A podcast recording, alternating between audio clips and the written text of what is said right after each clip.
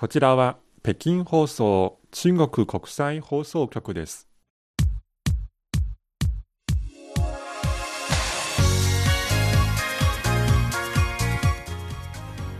皆さんこんばんはハイウェイ北京中国情報ラジオご案内の大尾翔燕ですこんばんは、西宝です。北京、今日の気温は最高21度。今週は、えー割と20度前後の日が続いていて暖かいですね。そうですねでちなみに東京ではもう桜が開花したようです。はいこちら北京はもう少しかかりそうですね。はいそれでも北京ではもう若いつぼみが確実に毎日大きくなりつつある、まあ春がゆっくりですが成長し続けていることを実感できる季節ですこんな中北京からお送りする今日の火曜ハイウェイ冒頭では中国からの春だよりをご紹介しますそして続いてははい、リスナーの皆さんからいただいたお便りをご紹介して、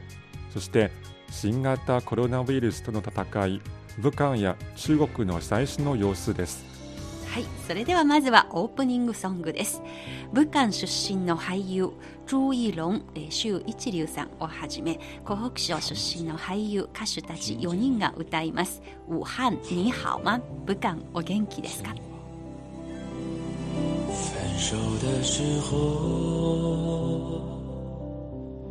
你成了我的牵挂。回来的路很远，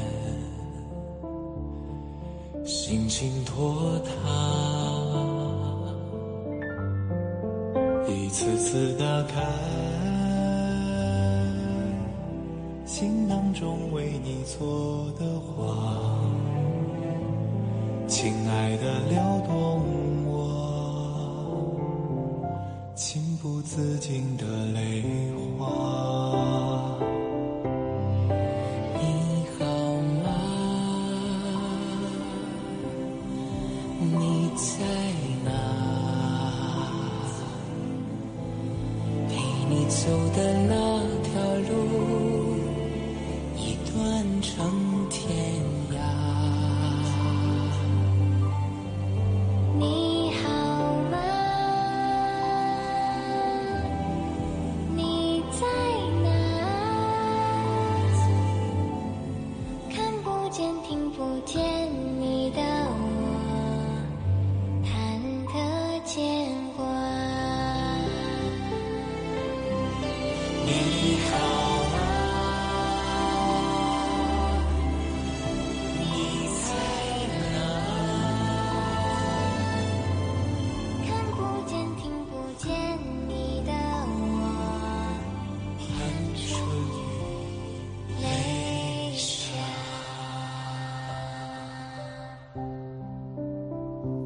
北京中国情報ラジオ。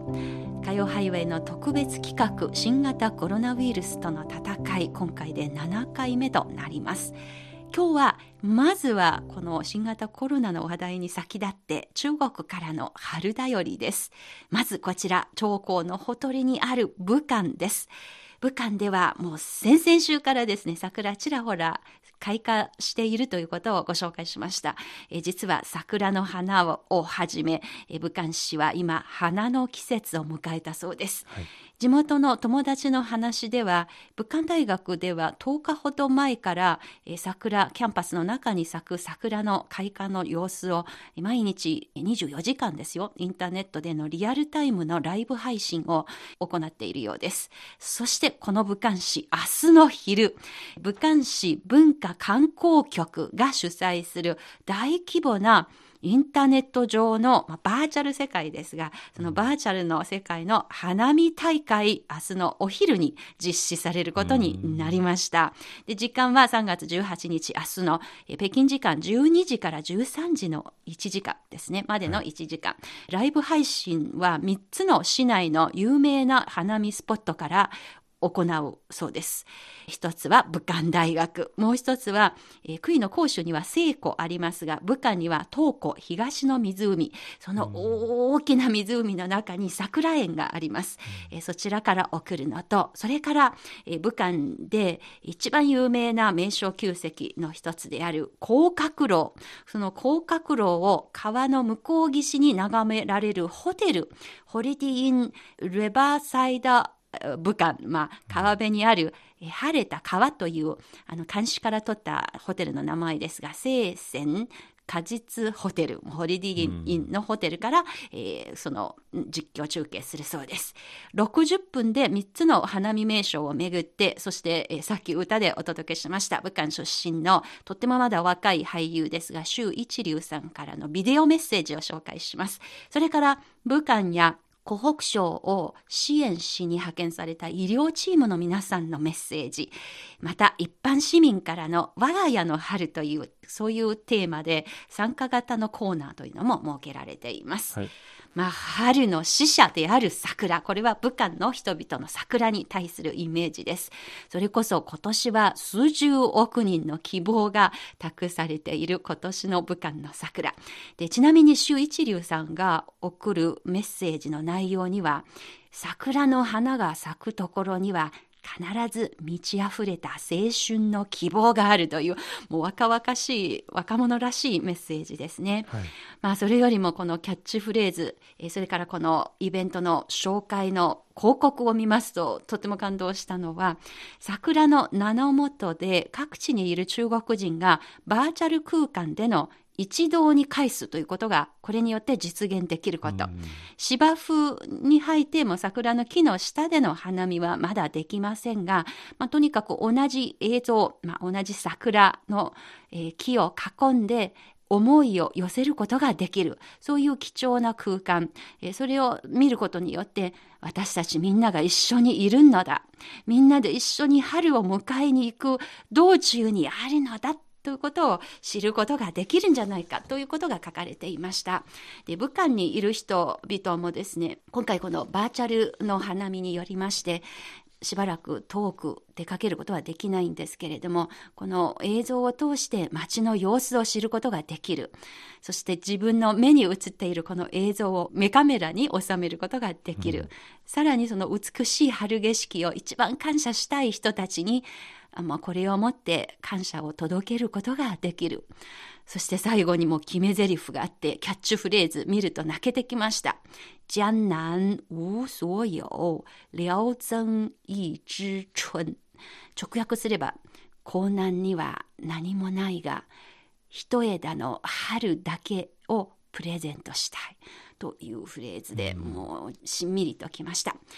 とにかく3月18日、明日のお昼、桜の木の下で会いましょうという お誘いですが、私たちのこの番組紹介のサイトに、このバーチャル空間の花見の URL、ご案内してありますので、日本にいらっしゃる皆さんもよかったらぜひ、まあ明日のお昼、北京時間12時から13時の間ですが、試しに日本からアクセスしてみてください。きっと美しい春の、武漢の春景色が見られると思います。はい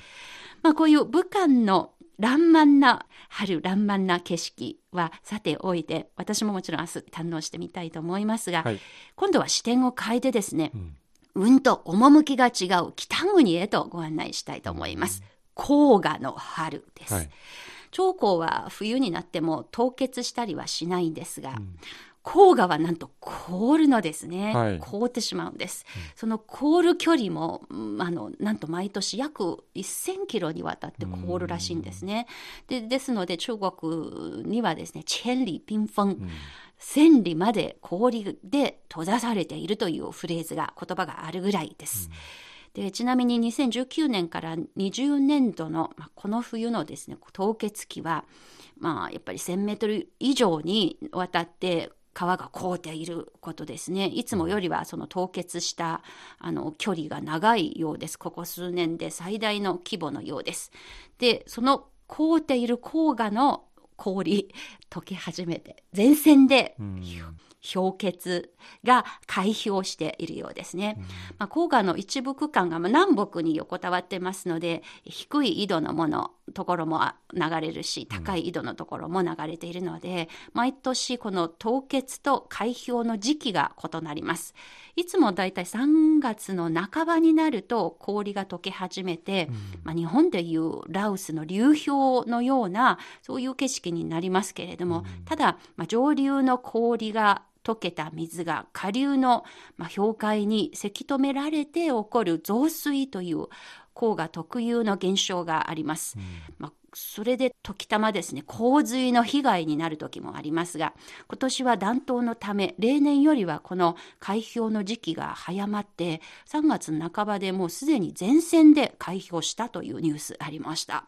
まあ、中国では桜前線で春の進行具合を測るのではなく、このように中原地帯を流れる黄河も、もういよいよ前線で氷が溶けたのかということで、まあ、中国全体で春が始まったという実感が湧いてくるわけですね。そうですね。はい。まあ、こんな春が中国にも訪れている中、えまず東京から素敵な音声による春だよりいただきましたのでご紹介です。歌です。月が私の心を表しているというテレサ・テンの名曲を日本の皆さん、え北松岡川レジェンドバンドの皆さんの歌、まずお聴きください。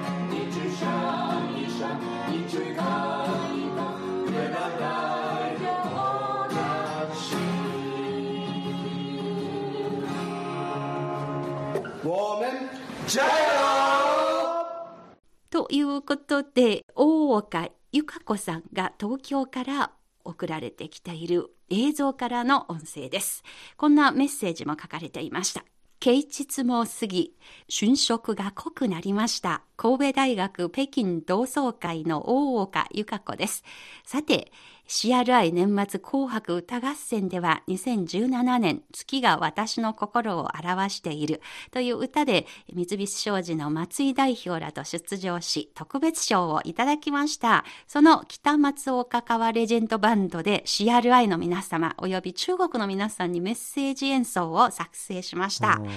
えー東京の桜開花前日の雪が降った東京で撮影し、翌日、えー桜開花宣言でしたと。で皆さん、その歌いながらフレーズを中国語で、えー読み上げていました。中国ではとっても有名な宋の時代の陸游という詩人の、えー詩の中の引用ですね。えー山重水复疑無路、柳暗花明又一村。山が重なり、川が入り組んでいて、もう道がない。もうダメだと思いきや、進めるだけ前へ進んでいるうちに急に道が開けて、柳もこんもりと茂、花が咲き乱れ、桃源郷のような村がすぐそこにあったという意味の素敵なこの引用ですね。さらに、李白の詩をもじってですね、举頭望明月、低頭思中国ということを、あの、本当に感動しました。神戸を挙げて、日本では三月の望みと言いますが、中国では明月の望みというふうに伝えられています。で、神戸を垂れて故郷を思うところを、神戸を垂れて中国を思うと。まあ、こんな日本も、新型コロナの感染が拡大している中で、やっぱり中国のことを応援したいというありがたいお気持ち、本当にありがとうございますあり。がとうございますえ。大岡さんをはじめバンドの皆さんも健康に気をつけてください。はい。次のメッセージは大阪府摂津市にお住まいの小原幹夫さんからいただきました。はい。新型コロナウイルスの感染者が中国では減少傾向になってきたという明るいニュースが伝えられました。日本は今後はどうなっていくのかなかなか予想ができませんが、学校の並行処置や大規模イベントの自粛などで現在のところは抑えられているようです。そうですね。はい大規模な拡大には至っていないことを何よりです。ぜひまだ踏ん張っていただければと思います。はい次は岩倉市入本直正さんからいただきました。4月初めの霧紙展に向けていろいろ新しい動きがあったようです。はい FM 一宮より、これ地元のコミュニティ FM 局だそうです。うんえー4月からの霧紙展に対して出演依頼がありました。今回は一宮の駅の中のスタジオで生放送です。うんそれはすごいことですね。そうですね。たくさんの方たちに聞いていただきたいと思います。そこで入本さんから、もう CRI の外境を教えてくださいということで質問が届きましたので、はい西宝さんより、まあ、答えをお願いします。ははいい。外国語の種類からお願いします。はい、えー現在あの CRI で放送されている外国語は43種類そして中国語は、えー標準語や方言も含めて5種類ですなので合計48種類の言葉で国内外に向けて毎日放送しています、はい。そしてスタッフの数ですが、えー CRI の建物の中のスタッフは2000人規模です。そして、えー日本語部の場合は男性12人、女性23人の合計35人です。そのうち日本人スタッフは3人です。はい。新しい日本人のスタッフの皆さん、この新型コロナのせいで、まだ日本で待機しているということで、早く入国していただきたいですね。はい、まあ、霧紙店に向けての準備、いろいろ不安を抱えている中での入本さんですが、無事開催されることを祈っております。はい、次は東京都大田区にお住まいの三輪徳弘さんからいただきました。はい。武漢が落ち着きを取り戻しつつあることが伝えられ、本当に嬉しく思います。日本では今がとても拡散防止にとって一番大事な時期になってきているはずです。一位大水の隣国としてお互いの国の人々に一体感が生まれたことはとても喜ばしいことなのですがあくまでも武漢がピークアウトしただけですので日本も大丈夫といった根拠のない楽観的な考えでリスクを高めるような行動をしてほしくはありません。この新型肺炎は4月には一部のワクチンが臨床テストに入りさまざまなノウハウが蓄積されそれが十分に公表され活用できることでこれは史上初の制御可能なパンデミックになると言われました。とはいえ日本では武漢のように徹底した外出禁止などの厳格な措置を講じることは困難であろうと思いますので今のうちに拡散させることなく収束させる努力をしていかなければいけないように思いますはい。本当にその通りです。えー皆さん、毎週本当に熱心なお便りありがとうございます。次のメールは、高知県四万十市宇山さつき町にお住まいの杉村和夫さんからいただきました。月日の経つのが早いですね。年を重ねるごとに早くなっている気がします。同感です。もう桜の季節になります。お便りだけでなく、菜の花の写真までホームページに掲載してくださりありがとうございます。こちらこそです。菜の花が一面に咲いているところでは独特な香りが漂ってきます。調べてみると香りの成分はイソチオシアネート。そうなんですね。というそうで、なんと抗がん作用があると書かれていました。実際に薬効があるようです。私が子供の時に毎年春になると自分の家の菜の花畑ありますので、はいとっても懐かしいですね。その匂い、私大好きです。次です。中国では新型コロナウイルス感染のピークが過ぎ、落ち着いてきたようですね。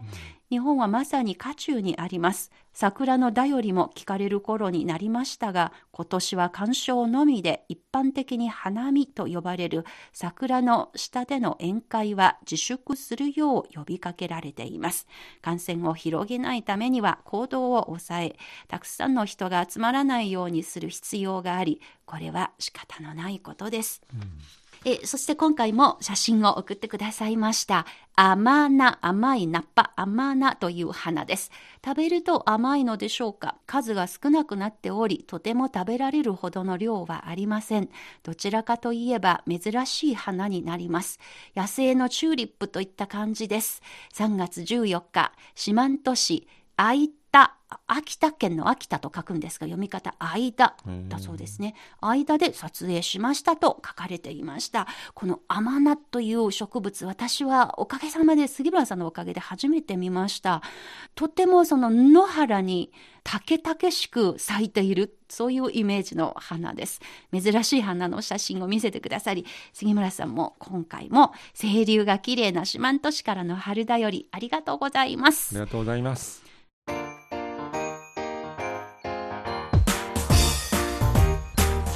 聞きの放送は北京放送中国国際放送局です。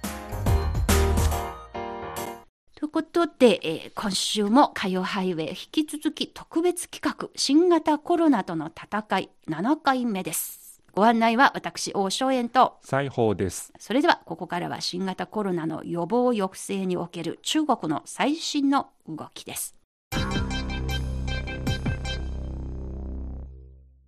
はい、まず最新データですが、今日17日午前0時時点で、中国大陸部の感染者数は8万881人、死者3226人になっています。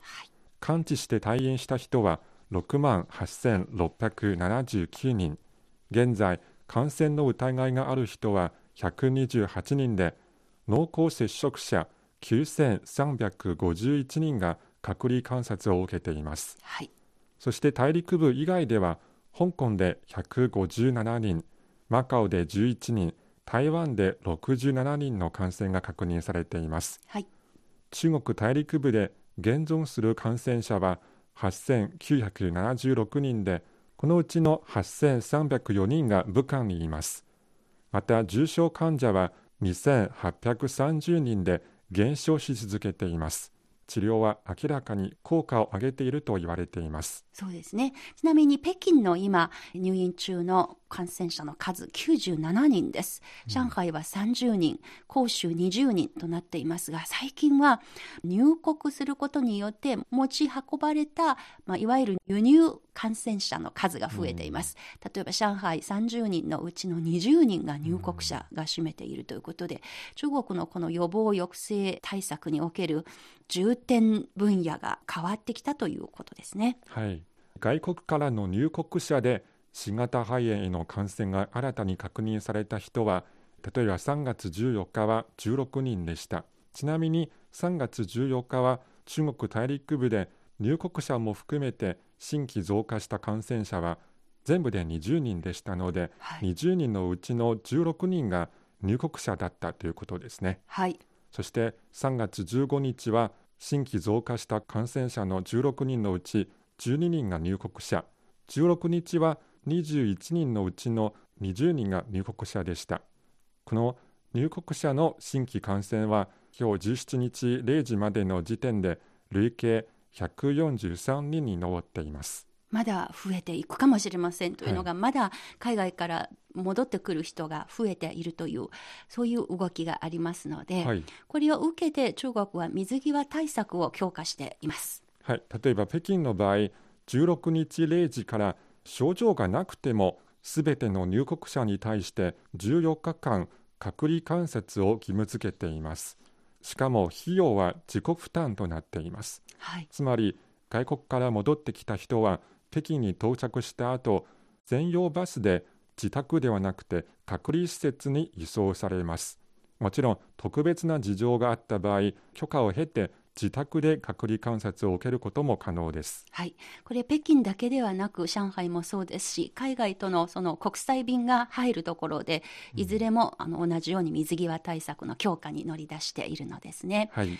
一方中国国内の省自治区直轄市では感染の状況がどんどん緩和されています。はい、3月16日に貴州省の最後の患者が完治して退院しそれで貴州省には感染者がゼロになりました。はい、実は中国大陸では2月12日にチベット自治区が全国で初めて感染者ゼロを実現しました。それ以来3月16日午後までに31の省自治区直轄市のうち14の地域が感染者ゼロを実現しました。はい、また多くの地域で新規増加のゼロも続いています例えばチベット自治区は46日間青海省は39日間貴州省は28日間新疆ウイグル自治区は27日間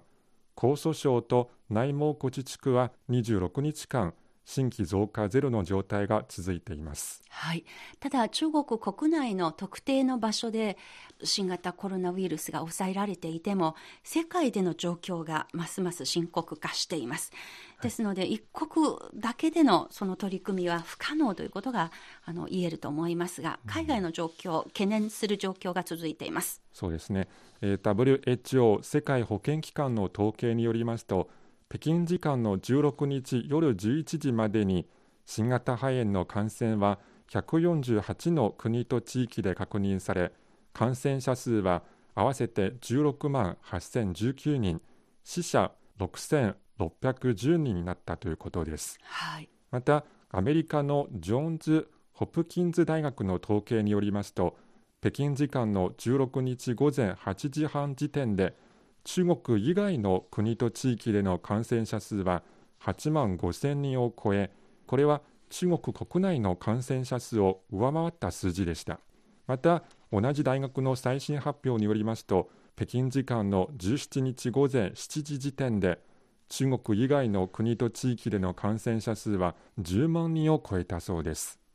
中でも EU 欧州連合の全加盟国つまり27カ国すべてで感染者が出ています。これを受けてヨーロッパ各国では緊急事態を宣言して自国民に必要のない外出を減らすことを呼びかけたり入国を規制したりしています。はい。まあ、各国の対応にそうですねその姿勢の変化などもありましてただこの全世界にパンデミックになっている広がり続けている状況本当に、まあ、目を離すことができないものです。はい一方今週に入ってから日本各地では相次いで学校再開のニュースが入ってきました、まあ、この中には例えば沖縄のようにもうその後新規の感染者が報告されていないあるいは最初から報告されていないという自治体も随分入っていました、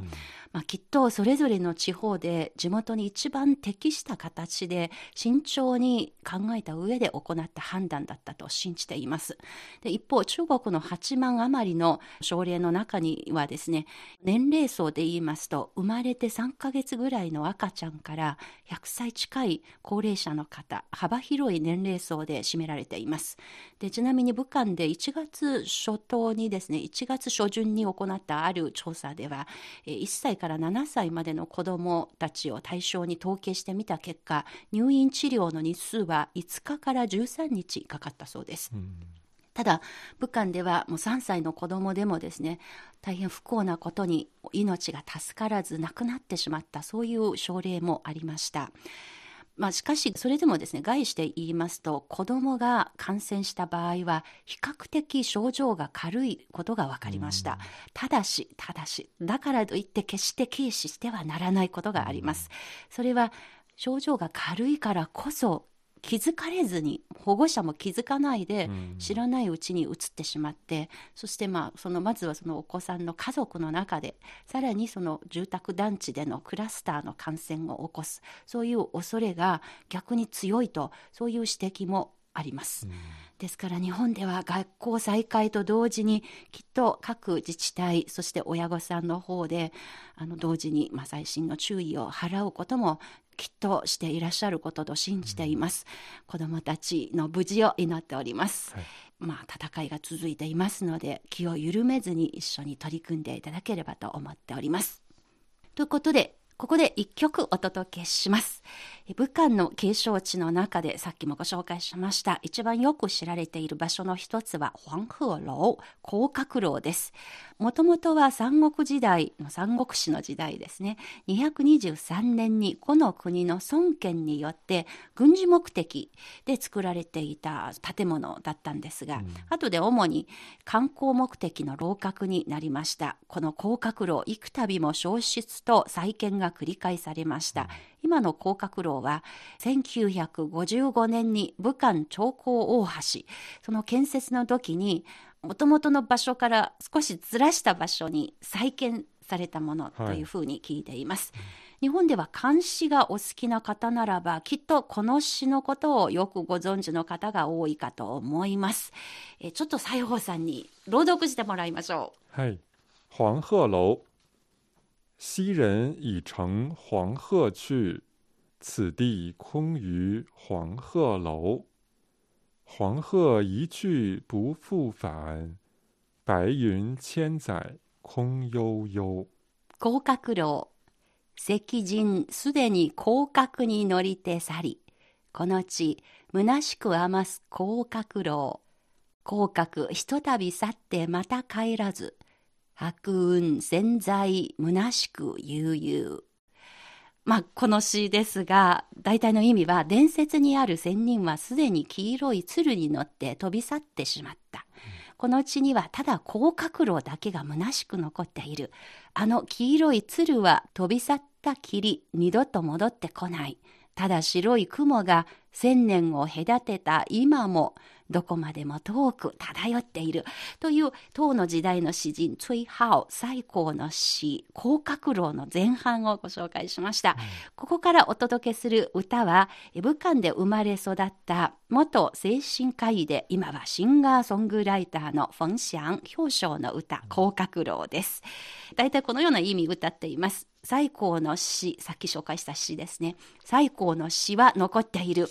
この地虚しく余す広角楼。なぜこんなに長く伝わってきたのか誰もその訳はわからない。コンクリートにセメントでできた新しい楼閣水は遮ろうと思っても流れるスピードが速くなるだけ。なぜ格子が川辺に立って時の過ぎ去っていくのはこの川のようだと言ったのか。そのわけも誰もが分かっていないというような内容の詩ですが表彰この方が武漢の方言で歌っています。黄鹤楼武漢の人の発音どういう風になっているのかぜひそこの辺に注目して皆さん聞いてみてください。フォンシャンの歌で黄鹤楼広角楼です。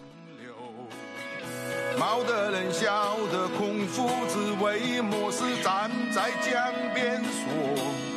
逝者与师傅。”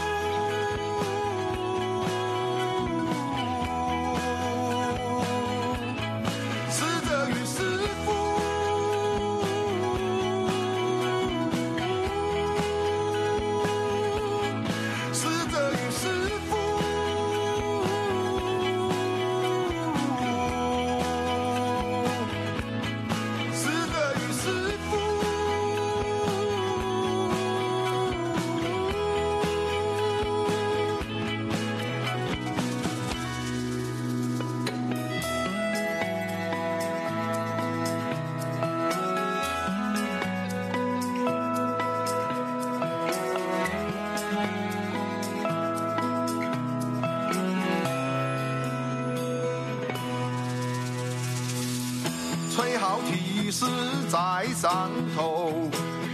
此地空余黄鹤楼。毛的人笑得空腹，只为末世站在江边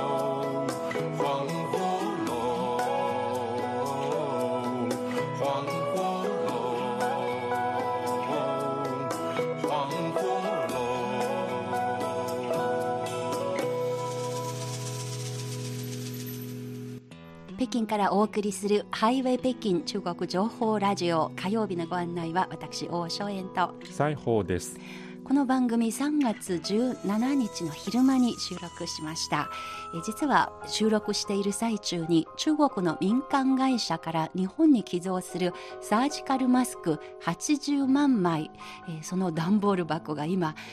空に乗って東京に今向かっている最中です、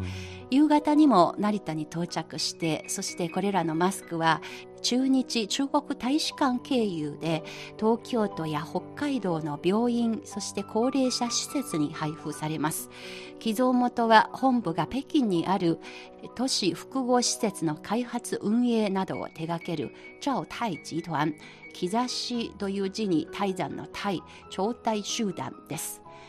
で日本で新型コロナウイルスの感染が拡大した後に中国の民間からの寄贈にはこれまでに中国大使館経由で検査キットを支援した BGI グループと深セン市マンモス公益基金会マスクや防護服などを寄贈した EC サイトアリババグループの創業者ジャック・マー傘下の基金会あるいは複合企業複製集団などの取り組みがありました、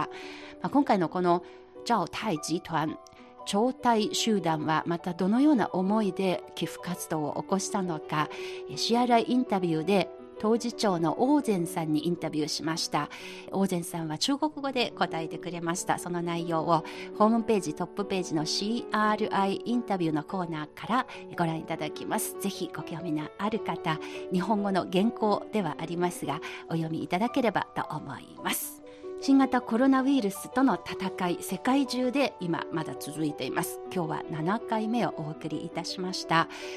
この番組をお聞きになってのご意見ご感想などをぜひお寄せください。来週も引き続き北京からお送りしてまいります。そして皆さんのところで気づいているご感想などぜひお手紙またはメールでお寄せください。それでは今日の番組ここまでのご案内は私大正円と西宝でした。それでは皆さんまた来週。また来週